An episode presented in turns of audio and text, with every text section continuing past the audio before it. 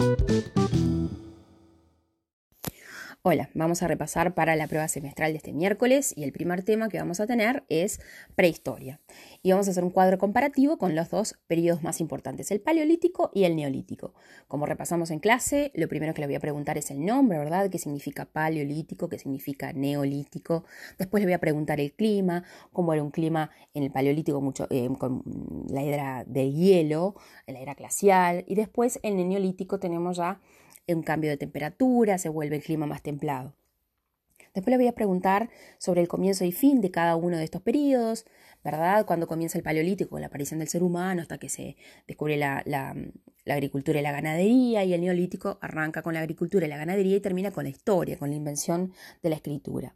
Después le voy a preguntar que comparen la sociedad, la sociedad del paleolítico, que eran hordas de entre 15 y 20 personas, sin una autoridad eh, permanente, y después tenemos en el neolítico las aldeas, que eran eh, familias, más o menos unas 200, 300 personas, ¿verdad?, que vivían en una aldea, en sus chozas, eh, eh, cerca de lugares con, con, agua dulce. Y después la economía. En el Paleolítico tenemos una economía que no es productora, que es destructiva, que es consumir y no reponer. Pesco, recolecto y cazo lo que puedo y cuando se me termina el alimento voy a tener que trasladarme a otro lado a buscar nuevos alimentos distinto es al neolítico, ¿verdad? Que ya son capaces de reponer lo que consumen porque tienen domesticados animales, porque son capaces de eh, poder cultivar eh, anualmente. Y después vamos a Egipto. Y vamos a ir a, la primera parte es que me relaten el proceso de inundación del Nilo, ¿verdad? Con estas tres etapas. La primera es la inundación, ¿verdad? En los meses de, que van de junio, julio a, septiembre, donde el caudal del río crece más de 50 veces, se inunda absolutamente todas las orillas de los terrenos, ¿verdad? Esa inundación dura 100 días. ¿Sí? Y ahí no se puede hacer nada de cultivo y por lo general el faraón, ahí agarraba para que pudieran eh, hacer otras, otras tareas, construir templos, em, tumbas, etcétera. Después de esos 100 días, ya más o menos entre octubre y enero, el Nilo vuelve a su cauce normal y los campos están listos para ser cultivados porque en la orilla queda ese limo negro, esa tierra absolutamente fértil, porque viene arrastrando un montón, ¿verdad?, de, mm, de sustancias orgánicas y animales que lo hacen muy fértil y se... Em, se saca ese limo, se extiende ese limo, se aprovechan para hacer diques y canales para aprovechar el agua del río y poder ahí empezar a cultivar.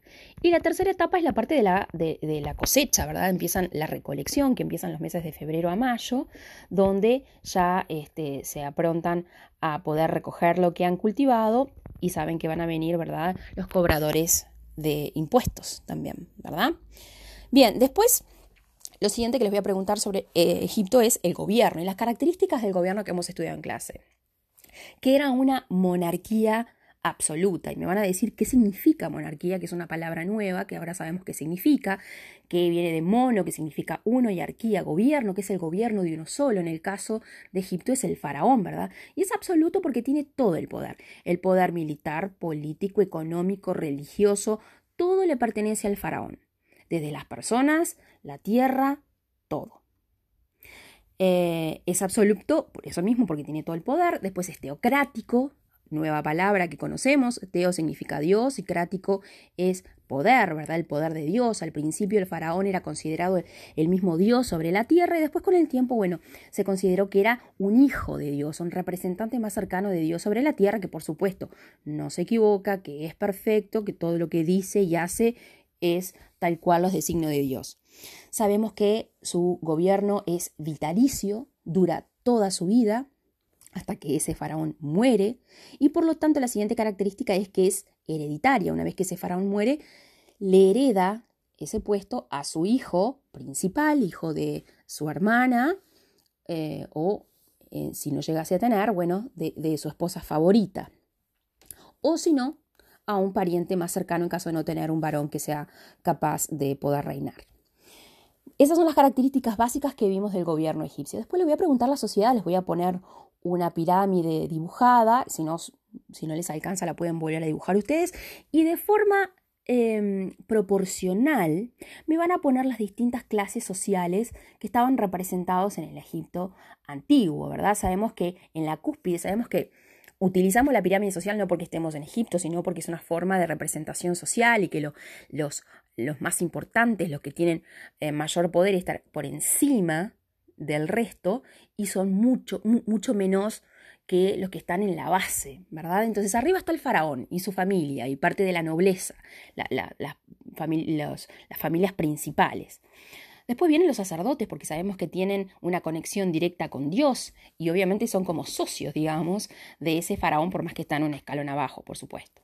Después vienen eh, los funcionarios, que son muy importantes porque saben leer y escribir, que sabemos que los jeroglíficos eran una materia muy difícil que necesitaban de muchos años para poder dominar. Eh, gracias a los escribas, ¿verdad? Y también estaban los visires, que eran como especie de gobernadores que se encargaban de administrar todo el territorio.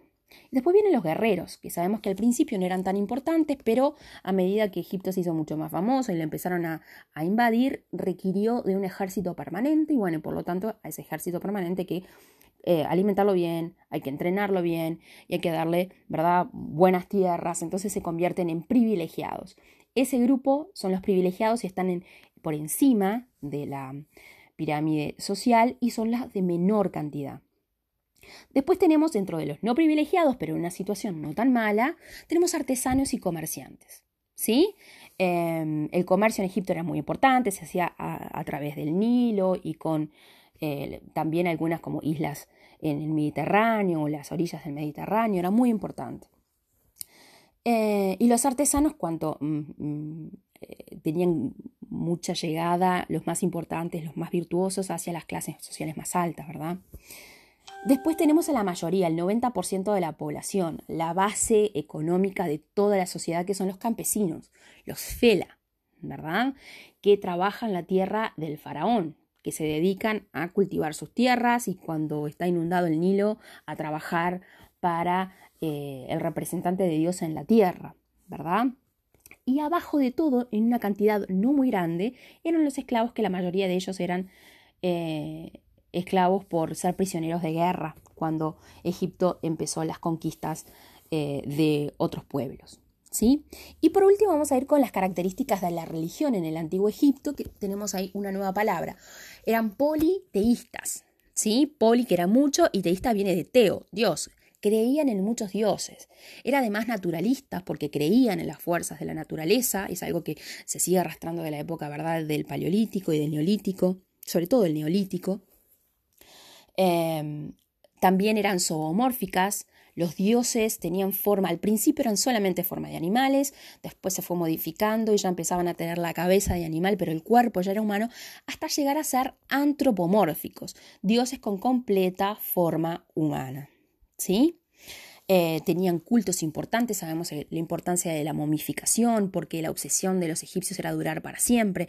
Entonces, al principio solo podía ser momificado el rey y su familia, y después era quien pudiera costearse la momificación, lo podía hacer. ¿Y se acuerdan que era un proceso de 70 días? Este, donde se extraen los órganos principales, pero nunca el corazón ni las cuerdas vocales, porque esas cuerdas vocales las va a utilizar en el momento en que el alma va por el inframundo y tiene que pesar, cuando llega hacia Osiris, tiene que pesar su corazón en una balanza, y si su corazón pesaba menos que una pluma, esa persona era virtuosa y se iba, iba a volver el alma a su cuerpo, por eso tenían que preservarlo en la momificación y vivir eternamente. Em, básicamente, lo principal son las características de la religión. Y pueden mencionarme también lo de la momificación que lo hemos hablado en clase. No se olviden de llevar el cuaderno completo porque lo voy a corregir. Estudien mucho. Chao.